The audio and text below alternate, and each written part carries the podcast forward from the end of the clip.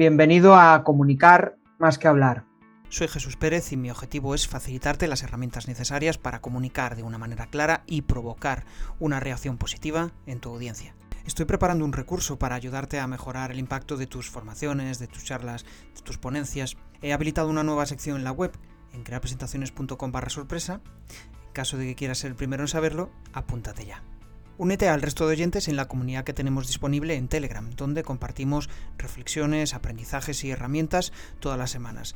Entra en crearpresentaciones.com barra Telegram. Muy buenas, Juanda, ¿qué tal? ¿Cómo estás? ¿Qué tal, Jesús? Pues nada, muy bien, encantado de estar aquí hoy contigo. genial, pues la verdad es que bueno, llevamos tiempo ahí conectados, ¿no? Eh, que si en estéreo, que si a través de LinkedIn, a través de tu comunidad, que no dejaré de eh, recomendarla, Lerlin Legendario. Y bueno, pues la verdad es que conectamos siempre eh, muy bien, ¿no? muy fácil hablar, muy fácil eh, compartir nuestros intereses. Somos frikis de las herramientas digitales, de la formación.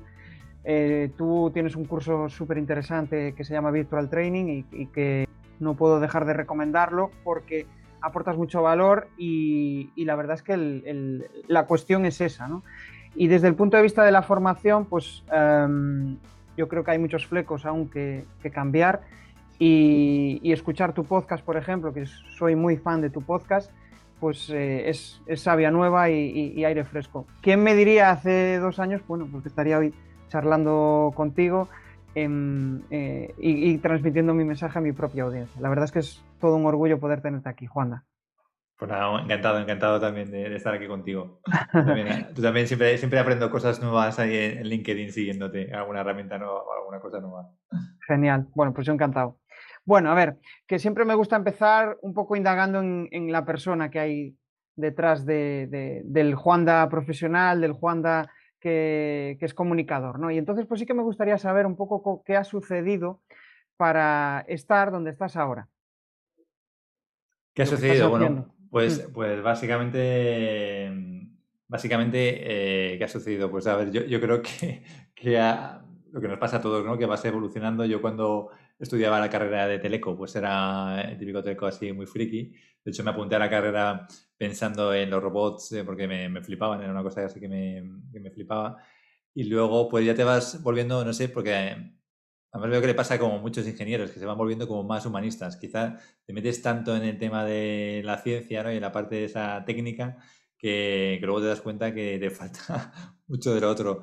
Y, precisamente, pues eso, en mi primer trabajo, pues en esta, si me lo cuento, en la empresa multinacional donde trabajo, en Metronic, dando formación a cirujanos con equipos de neuronavegación y, y con sistemas de imagen eh, de quirófano, pues ahí me metieron en un programa de formación de formadores y ahí pues fue donde empecé un poco con todo el tema de, la formación y unido también un poco con la parte de comunicar, porque vamos, yo hasta hasta que empecé en ese programa de formación de formadores en la empresa, toda, toda mi formación o lo que yo consideraba que era hacer formación era presentar, cogerle un PowerPoint y presentárselo a los cirujanos, darles ahí la chapa una hora de cómo funcionaba una, el aparato y, irme, ¿no? Y luego ya cuando vi en aquel primer curso que me mandaron a Suiza, ahí un día de verano ahí caluroso, y, y que nada más empezar, pregunto el formador, por favor, escribir en un papel ¿cuánto tiempo habláis vosotros en vuestras formaciones? Y ahí orgulloso, pues ahí no sé si puse un 90 o 95% ahí con un rotulador gordo en mi papel,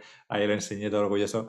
Yo estaba el formador que no se lo podía creer, en plan, ¿de verdad? O sea, ¿de verdad eh, esto que dices es cierto? Tal? Y, ya me di cuenta que ahí algo no iba bien, ¿no? Y luego ya cuando a lo largo de los días fuimos viendo, pues eso, el cómo aprenden los adultos, la, la importancia que tiene la participación, ¿no? El que hay que darle más voz, más voz a los otros, pues ahí fue un poco el chip mental que lo cambió todo y a raíz de lo cual pues ya me empecé a meter más en todos estos temas, a estudiar más y luego un poco, unos años más tarde pues también a animarme a lanzar el blog y el, y el podcast. Así es un poco así el recorrido resumido. Genial.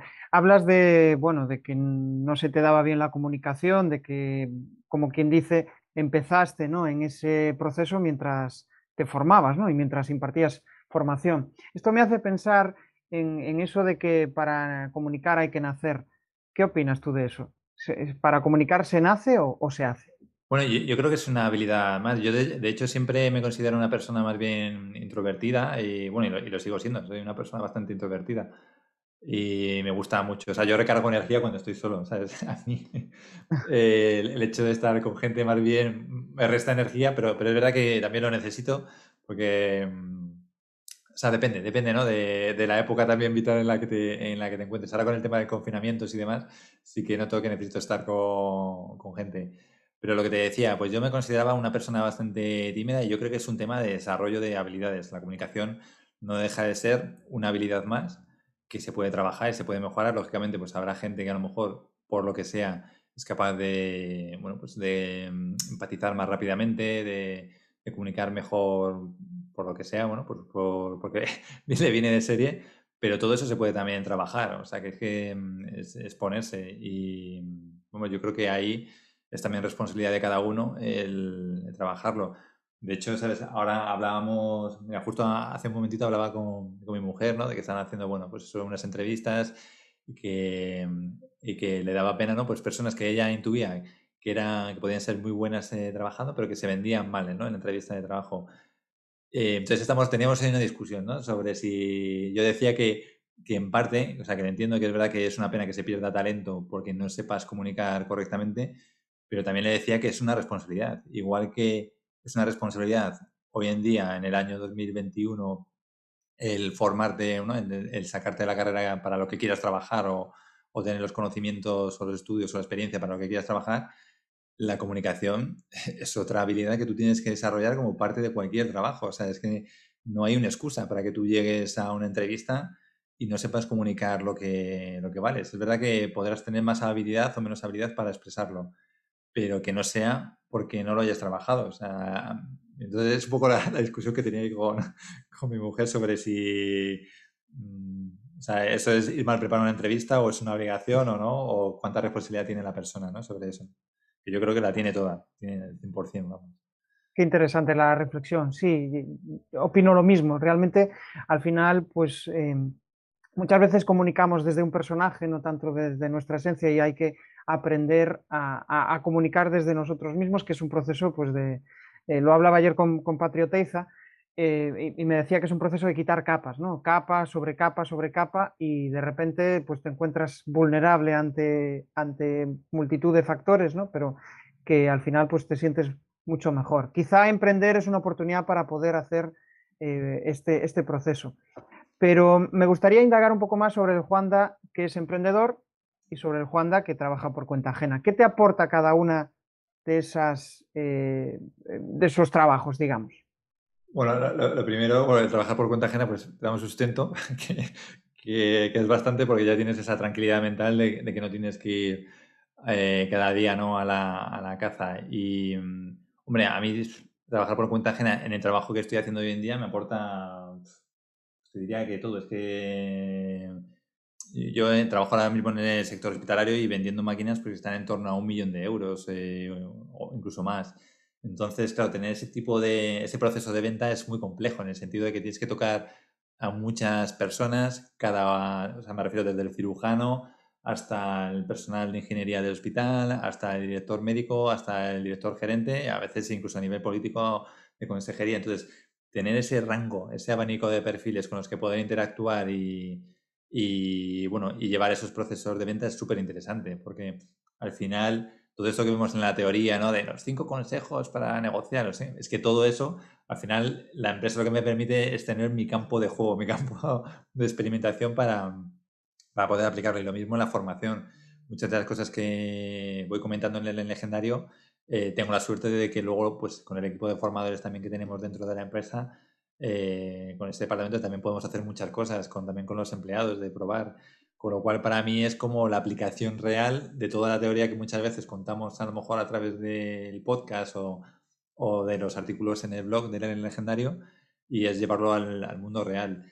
Y yo siempre lo he dicho, o sea, para mí está como bastante todo conectado, no, no tengo una dicotomía entre decir esto es una cosa, esto es la otra, ¿no? veo que hay habilidades que transfiero de una parte a otra. Yo, por ejemplo, aquí en mi empresa hago marketing y ventas y todo eso me sirve para hacer marketing y ventas en el proyecto del blog. Y al revés, todo lo que aprendo con el blog de comunicación, de presentaciones, de formación, lo aplico también luego a la hora de llevarlo a la empresa. O sea, yo lo tengo como súper enlazado, ¿no? Es parte de mí y ya está, ¿no? no lo separo así mentalmente una cosa u otra.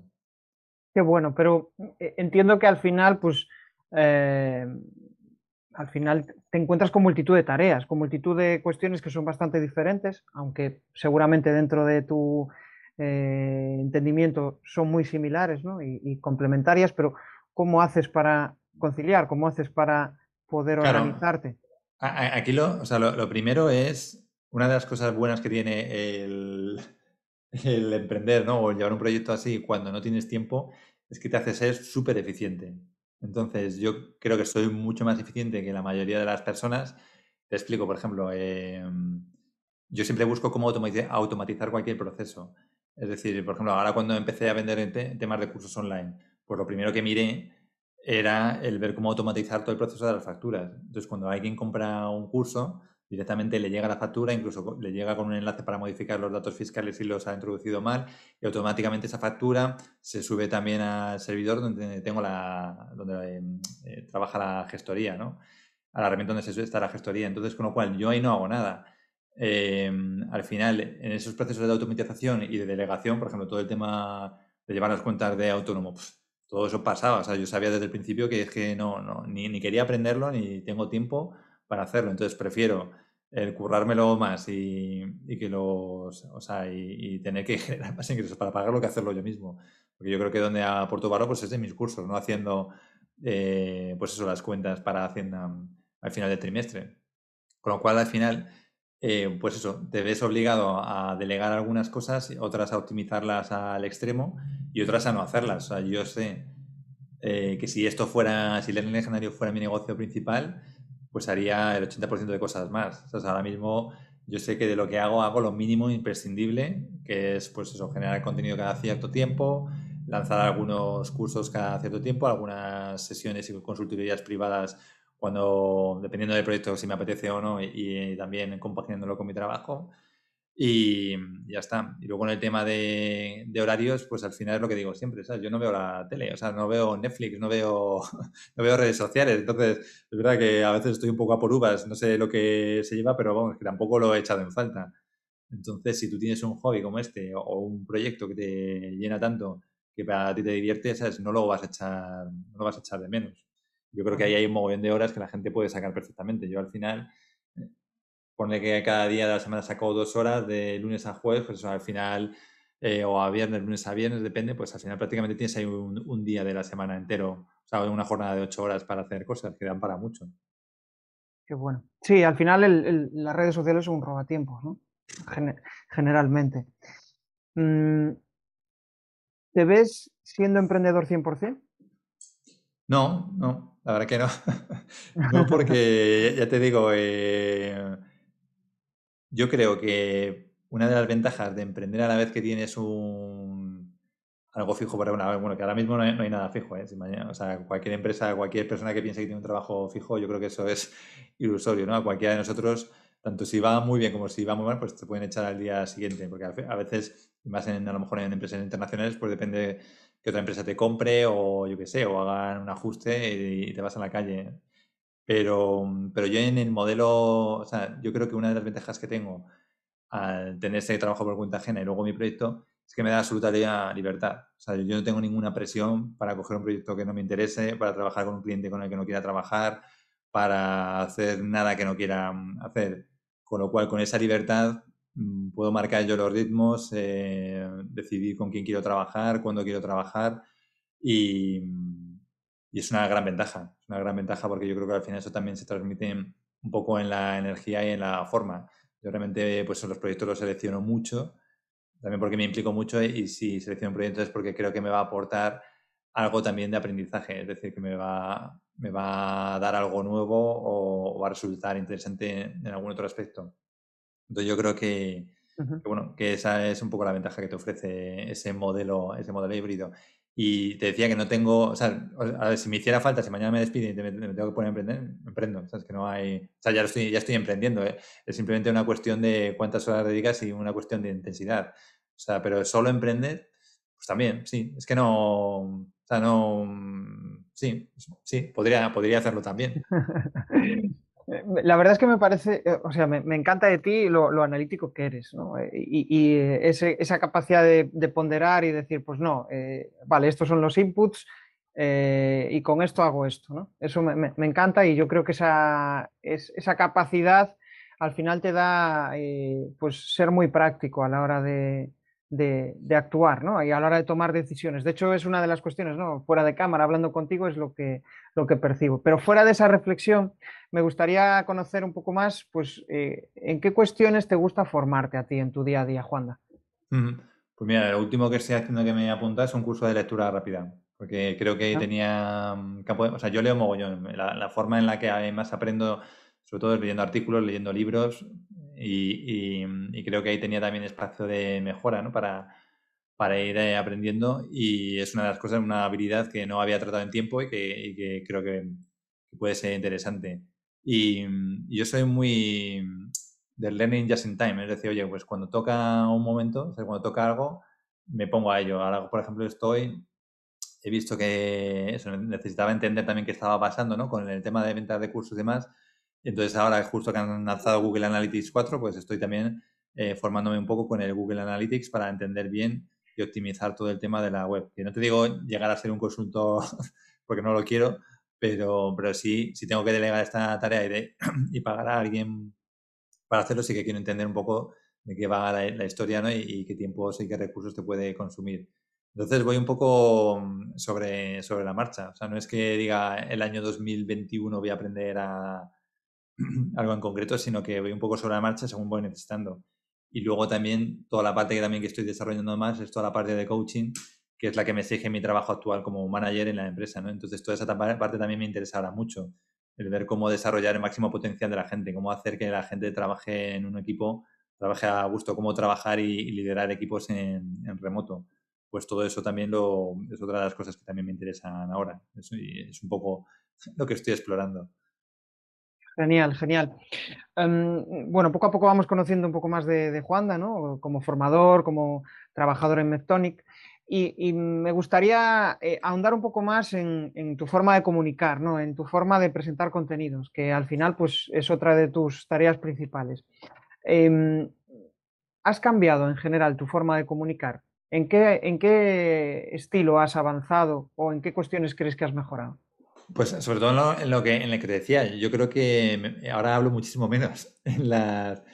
Mi, o sea, yo sé que he ido viviendo una transformación de pasar de las presentaciones a más a conversaciones, de escuchar mucho más de lo que hablo y de intentar hacer el mínimo posible. O sea, de hecho, en los cursos y talleres que organizo siempre pienso, ¿cómo puedo hablar lo mínimo posible? ¿no? ¿Cuál, ¿Cuál sería ese formato para darle el máximo protagonismo a la, a la gente?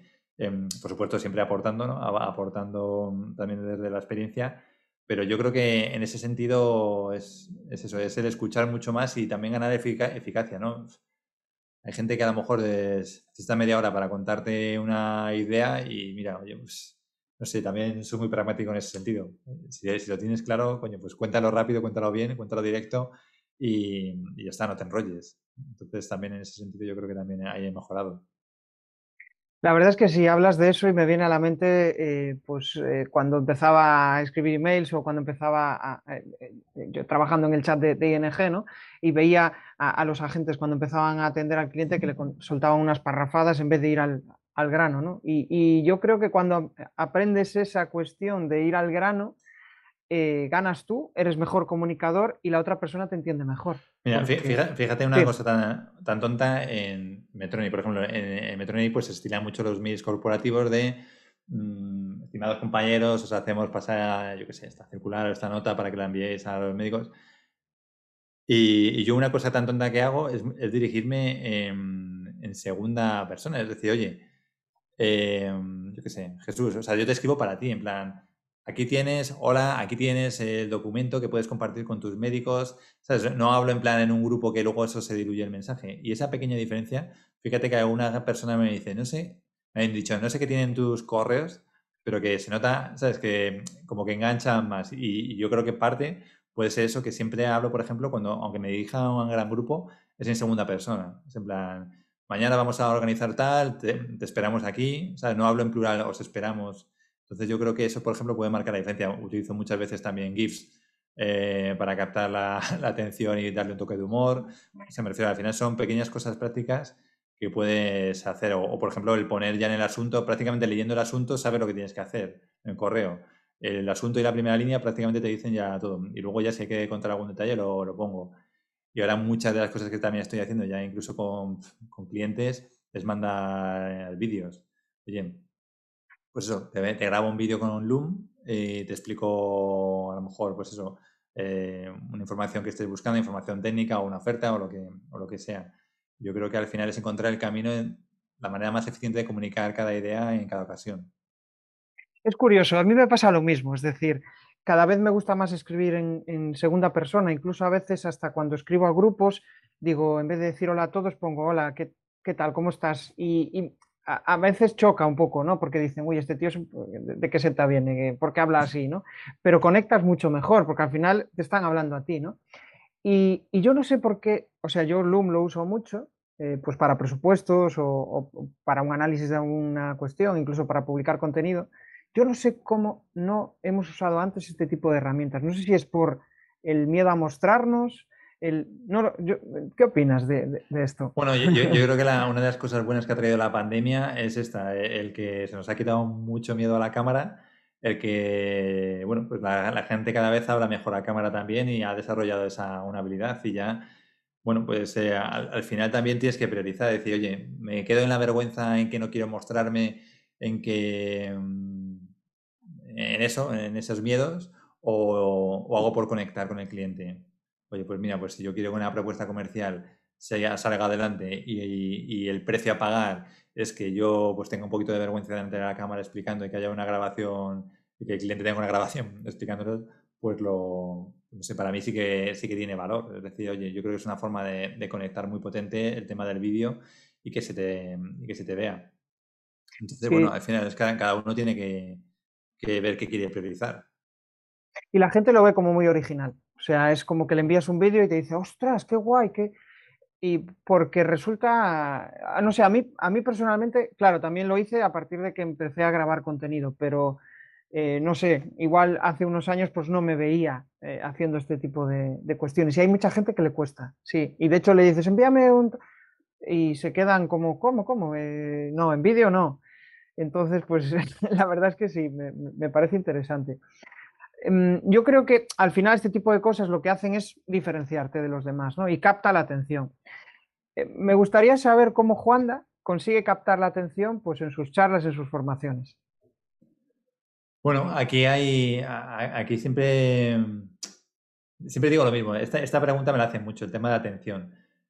Pero diría que, bueno, es, lo que dicen, ¿no? al final la, atención, el cerebro, nosotros somos bastante básicos. La, la verdad que que como seres humanos nos creemos que somos la, leche, ¿no? Y las cosas que hemos hecho, pero en general somos bastante básicos. Y al final la, atención, ¿no? si tuviéramos que resumirlo en una ecuación, em, no es más que el interés sumado a la sorpresa. Es decir, interés, primero tiene que haber una motivación detrás, es decir, que la persona se lleve algo relevante eh, o tenga realmente un interés por escucharte porque vea que hay algo de valor en lo que tú le puedes aportar o le puedes contar o le puedes presentar. Y luego el hecho de la sorpresa. Es decir, oye, pues, ¿cómo captar la atención? Pues al final tienes que, tienes que utilizar todos los recursos que estén a, tu alcance, ¿no? Para romper esa monotonía. Porque piensa que nuestro cerebro no está diseñado para, para estar viendo un plano estático, ¿no? Sino que está más bien diseñado para captar el movimiento, para prestar atención a lo que, al contraste, ¿no? Entonces, en ese sentido te diría, eh, por ejemplo, con la atención, pues puedes utilizar también desde mm, eh, efectos de, sonido, todo, todo, el tema de la voz, también de la inflexión de la, de la voz, eh, pues también el tema de trabajar imágenes y el tema de las preguntas, que sería, por ejemplo, el, recurso más potente con diferencia. Oye, pues una pregunta es un recurso súper sencillo que en cualquier momento lo puedes hacer y, y eso capta la atención de inmediato. O sea, a ver si la pregunta es razonablemente buena, ¿no? Pero ya haces que la persona piense, haces que la persona conecte con otras cosas, haces que la persona eh, tenga que darse, aunque sea a sí mismo, una, una, respuesta, ¿no? Abres una incógnita. Pues todo esos son recursos que se pueden utilizar para captar la, la, atención. El tema de las historias. Los humanos estamos igual programados también para, para escuchar historias. O sea, a mí me dices, eras una vez o, deja que te cuente algo y es que ya tienes toda mi, atención. El tema también de los ejercicios, ¿no? El, de la práctica, de que la gente tenga algo que hacer. Bueno, pues eso también es otro, otro recurso. Te diría que si tuviera que seleccionar los tres principales serían preguntas, historias y participación en, en ese sentido y con la participación, pues eso, desde ejercicios, dinámicas e incluso juegos, un poco los tres elementos para captar atención, pero siempre sin olvidar que tiene que haber esa parte de interés. da igual que tú hagas muchas preguntas, mucha participación y tal, si no has trabajado la pata, la pata de la motivación, es decir, si realmente no sabes qué le interesa al, a la persona que te está escuchando. Bueno, de hecho, pues estoy pensando en varias cosas, ¿no? La, primera, en relación a que el, tema de las historias, pues eh, mi hija, que es pues, pequeñita, y, ya automáticamente eh, quiere que le cuentes un cuento, eh, conecta muy bien con esas ideas. Y, respecto a lo, otro que, comentabas, ¿no? De, captar la, la, atención a través de la motivación, yo creo que ahí uno de los factores fundamentales es conocer a tu audiencia previamente. ¿Cómo trabajas tú esto? Pues preguntando mucho, lo que te digo es que o sea, parece que a, lo mejor hay quien no le dice, joder, esperaba alguna herramienta más tecnológica, pero es que lo mejor es eso, es preguntar. Entonces, preguntar en todos los sentidos. Si es un cliente individual, oye, pues cuéntame, ¿cuál, cuál es el punto de partida? ¿Dónde, dónde te encuentras? ¿Qué, qué barreras percibes ¿no? en, lo que quieres conseguir? ¿Qué es lo que has intentado hasta ahora y no te ha dado resultado? Pues cuando tú tienes esa foto completa, pues es que es muy fácil poder diagnosticar y ver un poco qué es lo que le hace falta a, esa persona, ¿no? Eh, ya sea en términos de, herramientas, de conocimientos o de, actitudes. Y esto mismo lo puedes llevar también para un curso. Eh, pues en un curso lo mismo, puedes plantear un formulario o plantear entrevistas individuales y que los asistentes te digan en eso. En plan, yo básicamente siempre pregunto esas dos cosas. ¿Qué te gustaría conseguir? Y qué barreras has encontrado hasta ahora, porque con esas dos preguntas más o menos tienes muy bastante claro el punto de partida de, cada uno y no hay, que complicarlo más. Qué interesante, me encanta de ti esa simplicidad, ¿no? Eh, eh, que es eh, quizá una de las cosas que más te, caracteriza. Y mm, me gustaría entrar a, reflexionar un poco sobre, em, sobre la inspiración, ¿no? Porque al final tiene, para mí tiene mucha relación con, captar la atención. Al final, si consigues captar la atención, probablemente conseguirás inspirar, pero entiendo que falta una motivación en esos alumnos. ¿Qué relación directa hay entre motivación y que tú consigas inspirar a tus alumnos? A ver, yo, creo que hay, muchas formas de, inspirar. a veces, desde luego, la primera es la coherencia. Y yo creo que aquí, igual que decía, creo que era Gandhi, ¿no? De ser el cambio que quieres ver en el mundo, lo que no puedes hacer es tener un mensaje incoherente. Es decir, que prediques con una cosa y que luego tú no lo hagas. Eh, yo, por ejemplo, cuando, por darte un ejemplo, ¿no? Yo hablo siempre de que eso, de que tenemos que intentar conectar al máximo. Pues, por ejemplo, cuando una persona se suscribe a uno de mis cursos, automáticamente recibe un vídeo personalizado, es decir, oye Jesús, que acabo de ver que acabas de comprar el curso, bienvenido al curso, enhorabuena, ¿no? Utiliza una herramienta que se llama Bonjoro, Bonjoro, y eso es súper potente. Dices, hostia, qué fuerte, acabo de pagar el curso y ahora he recibido un correo con un vídeo de Juanda hablándome a mí desde la calle donde, o si me pilla en la montaña, la montaña, donde sea. Entonces, es parte de la coherencia, es decir, oye, yo te estoy enseñando a hacer formaciones online más interactivas, más participativas, que enganchen con la, con la gente tengo que empezar diferente. O sea, no puedo hacerlo como lo hace todo el mundo y, tengo que predicar con el ejemplo. Entonces yo creo que esa coherencia de predicar con el ejemplo sería el primer paso. Luego, si estás viendo o estás trabajando otra, otra serie de cosas, también esa inspiración puede llegar a, través de ejemplos que, que consiguen otras personas. a lo mejor hay ejemplos de superación que puedas mostrar. Hace poco veía el vídeo este, no sé si lo conoces, el tío este que se hacía los Ironman con el hijo eh, que tenía, creo, algún tipo de paraplegia, tetraplegia, que murió hace poco el padre, que se había hecho no sé cuántos mil kilómetros, maratones y demás con el hijo a cuestas. Pues a veces no tienes que ser tú el ejemplo de inspiración, oye. Eh, pues sí, imagínate una reunión de ventas, tío, donde la gente se está quejando a lo mejor por problemas que son relativamente pequeños o nimios. Pues poder decir, mira, os quiero enseñar este vídeo de este padre para para que los planteemos realmente con perspectiva, ¿no? Cuáles son los problemas reales que tiene la gente y, que no son problemas, ¿no? Y que son simplemente cosas a gestionar. Entonces, bueno, pues esa inspiración puede venir también de muchas formas. La verdad es que sí. Y, habla, o sea, hablando de inspiración, me hace preguntarte algo, algo relacionado. ¿Es lo mismo inspirar a tus clientes que a tus alumnos? Sí, sí, sí. Al final, mira, yo, yo lo veo, esto lo aprendí en un curso con González Álvarez Marañón, que me pareció que lo planteaba como muy sencillo. Un mentor, ¿no? Y si te fijas en, en cualquier película, un mentor al final lo que hace es darle al héroe, en la película o en la historia o en el cuento o donde sea, una de estas tres cosas. O le da una herramienta, que estaremos hablando de habilidades en, formación, una herramienta que puede ser una espada, pues para que mate al, dragón de final de pantalla, o le da una información útil para decirle, oye, mira, el, punto débil del dragón está, en, yo qué sé, en, en, la parte de atrás de la cabeza y ahí es donde tienes que clavarle la espada, o sea, eso es conocimiento, o le da, o le da inspiración le da actitudes, es decir, oye, pues tienes que enfrentarte a tu miedo, los valientes, eso, no son los que no tienen miedo, sino son las personas que se enfrentan a su miedo, ¿no? Le da esa inspiración.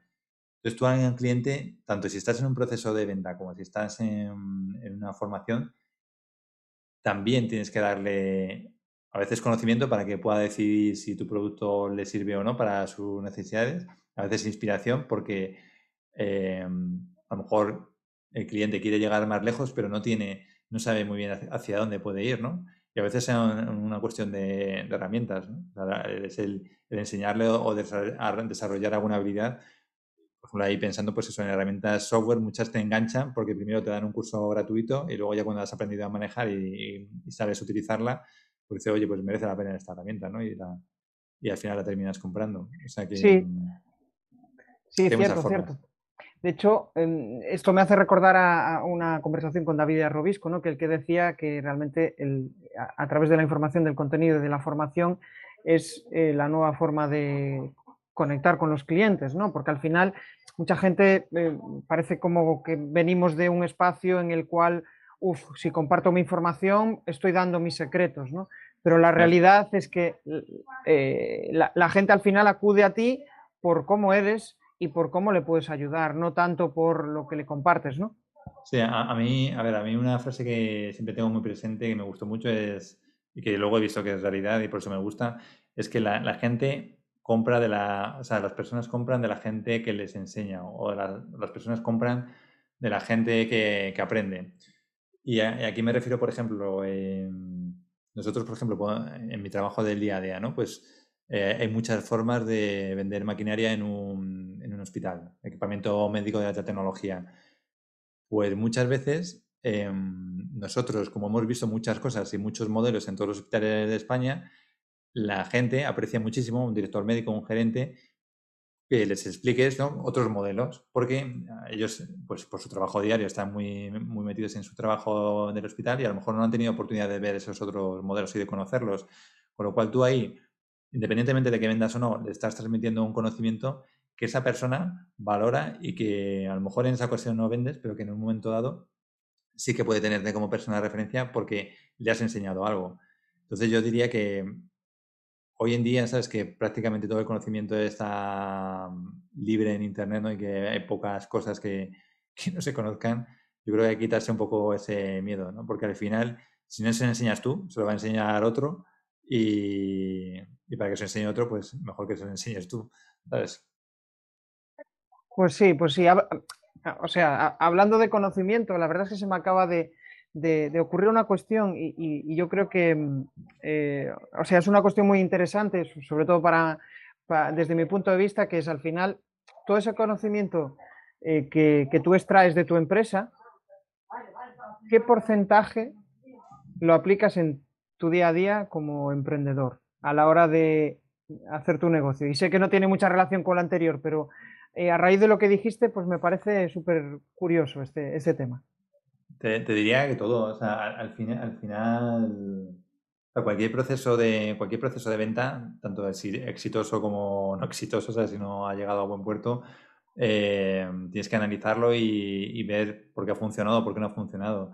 Y todo eso te va enseñando. O sea, Ahí no te diría que es que haya conocimientos que tengamos en empresas secretos, ¿no? Que luego apliques o técnicas ninja, lo que me llevo, ¿no? Es que es un proceso, o sea, tu trabajo al final, tu trabajo lo tienes que ver como un entorno de desarrollo de habilidades. si a mí mi trabajo no me llenara en ese sentido, pues posiblemente no estaría haciéndolo, me buscaría otra cosa. Entonces, tu trabajo al final es, es un entorno para que te desarrolles a la máxima potencia. Si no lo ves así, pues no sé, a ver, que habrá gente que, se conforme con hacer un trabajo rutinario y hacer siempre lo mismo y esté feliz, y incluso eh, eso le, le, guste, porque hay gente que le gusta esa rutina. A mí en concreto, yo sí que necesito esos desafíos y que cada año sea diferente y que cada mes sea diferente, porque si no, sé que me aburriría. Entonces, ¿qué cuánto conocimiento me llevo? Pues te diría que el, el 100%. O sea, es que todo es extrapolable. No, no, no, veo nada que no te pudieras llevar de un entorno a otro y, viceversa. O sea, al final es todo. Igual que cosas, muchas cosas del mundo de emprendimiento me las llevo a, a, ese entorno de esta empresa que, en el ámbito médico, imaginarás, pues es mucho más, formal y va, digamos, como un pasito por detrás en ese sentido. Qué bueno, bueno, poco a poco vamos eh, conociendo más de ti, vamos conociendo la parte más personal, la parte más eh, comunicativa y ahora me gustaría dar un salto hacia eh, pues, contenido, redes sociales y herramientas. ¿no? Hablabas hace un rato que las redes sociales no es algo que, que habitualmente visites, ¿no? Entonces, pues me gustaría preguntarte em, a la hora de generar conversación, ¿no? A la hora de interactuar con tu audiencia, que es una de las claves más importantes, ¿con qué te quedas? Creo que ya sé la respuesta, pero email marketing o redes sociales. Em, o sea, para, mí las redes sociales no dejan de ser un lugar. O sea, si me, dijeras, oye, ¿con, quién prefieres, dónde prefieres quedar con la gente? Pues me da igual, de donde esté la gente. O sea, yo, yo por ejemplo, la ventaja que tiene el tema del, blog, de tener un blog, es que automáticamente la gente, por ejemplo, se suscribe. ¿no? Yo cada lunes comparto en mi newsletter pues una herramienta considero interesante, alguna reflexión para hacer mejores formaciones online. Entonces la gente se va suscribiendo y lo primero que le pregunto a la, gente cuando alguien se suscribe es qué retos se encuentran. Entonces, a partir de esa respuesta, pues eh, también depende de las ganas que vea yo que esa persona tiene de hablar o no, pues se inicia una conversación. Que luego esa persona está en LinkedIn, pues a lo mejor seguimos hablando en LinkedIn. Yo, por ejemplo, contigo hablo mucho con LinkedIn, pero, pero con otra mucha gente hablo por mail, con otra mucha gente solo por Telegram.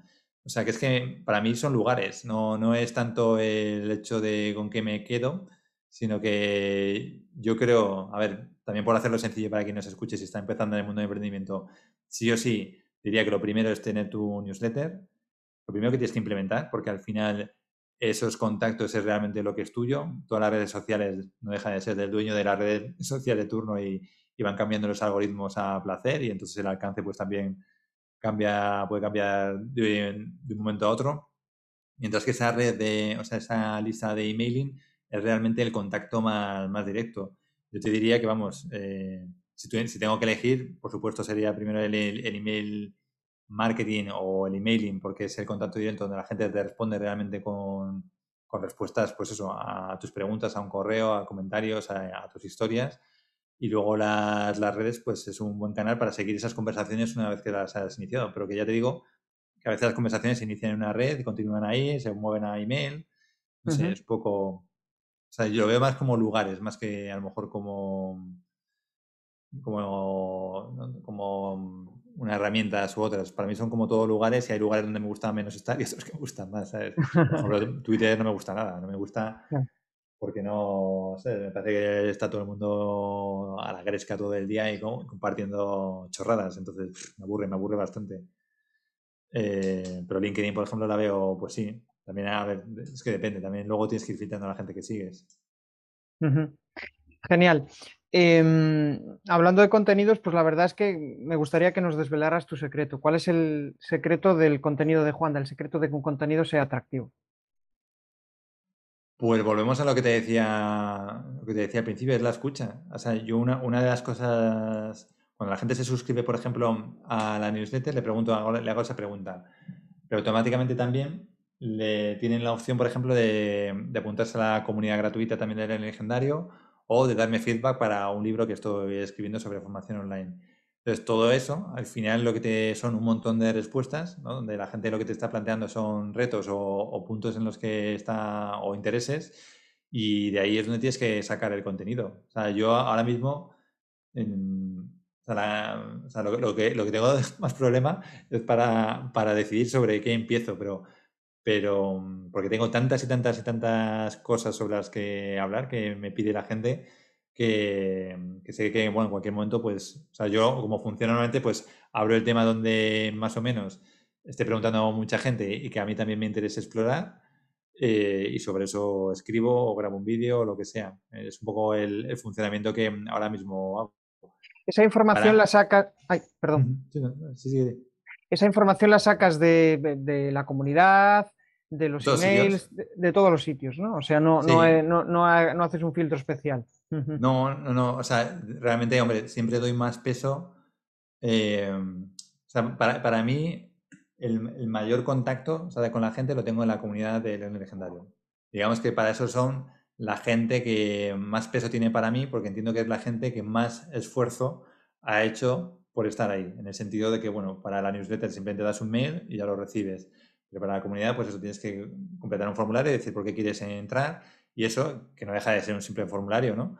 Pero ya es un elemento más de fricción que demuestra que de alguna forma que esa gente tiene más interés por estar ahí. Entonces, para mí esas opiniones cuentan más pues que a lo mejor eh, opiniones genéricas de alguien que estaba de paso por, la web y, rellena algo.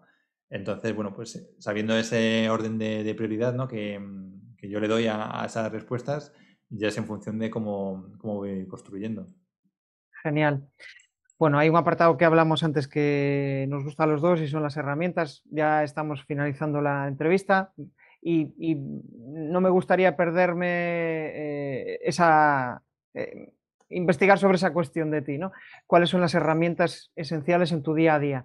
Pues eh, no sé, para las landing o para los mailing o para productividad, no sé, cuatro o cinco herramientas que para ti son yo, creo, pensando en, alguien que empieza, ¿no? Y a lo mejor que le, que le pueden aportar más valor, yo, yo te diría, una, una de las cosas que a mí me dolía mucho al principio era el tema, el tema de agendar. Me parecía un coñazo de tener que estar mandando de 15 correos.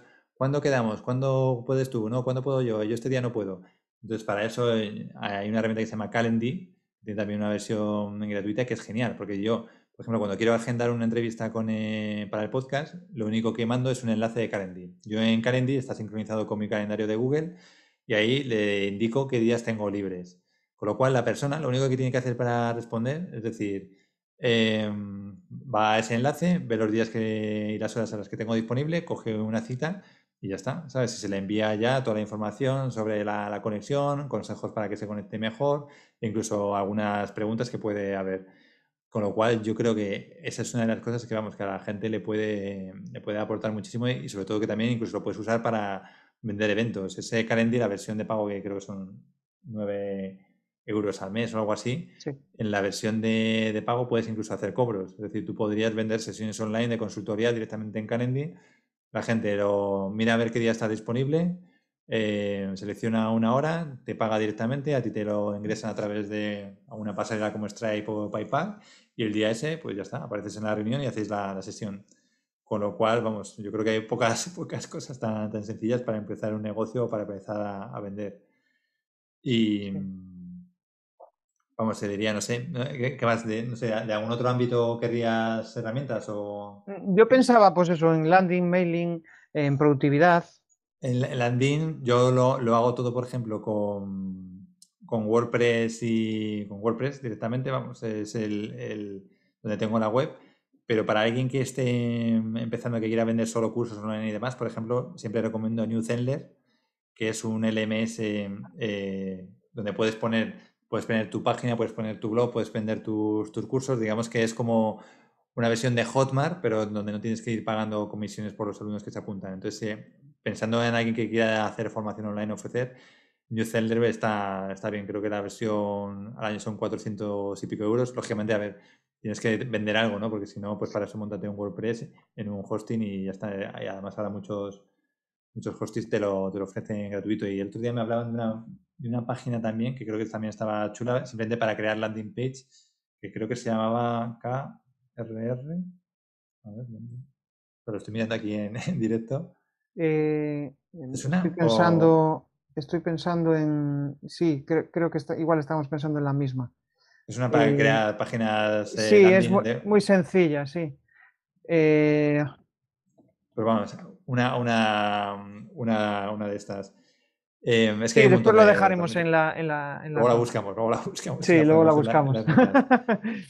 Em, y luego Zapier, por ejemplo, Integromat, para mí también son, mando la vida. Son herramientas para automatizar y conectar eh, pues eso, tu blog con, con, otros servicios para recibir los formularios, de, por ejemplo, de un Google Forms y, y automáticamente guardarlo en, otro, en otra cosa o, hacer desencadenar una automatización. o sea, me refiero que ahí tienes también un montón de, de, cosas que puedes automatizar también con esas herramientas, con Zapier y con Integromat, también muy chulas. Genial, genial. Oye, pues me gustaría plantearte la última pregunta y ya nos despedimos y al final quiero que pienses en una persona que, eh, es un formador, un profesional que le gusta comunicar, pero en el online no, no, se siente cómodo. Y quiere empezar pues, a, crear contenido, quiere empezar a, impartir cursos. Y me gustaría que me dijeras el primer paso que le recomendarías, algo sencillo. Pues, pues precisamente lo que tú dices.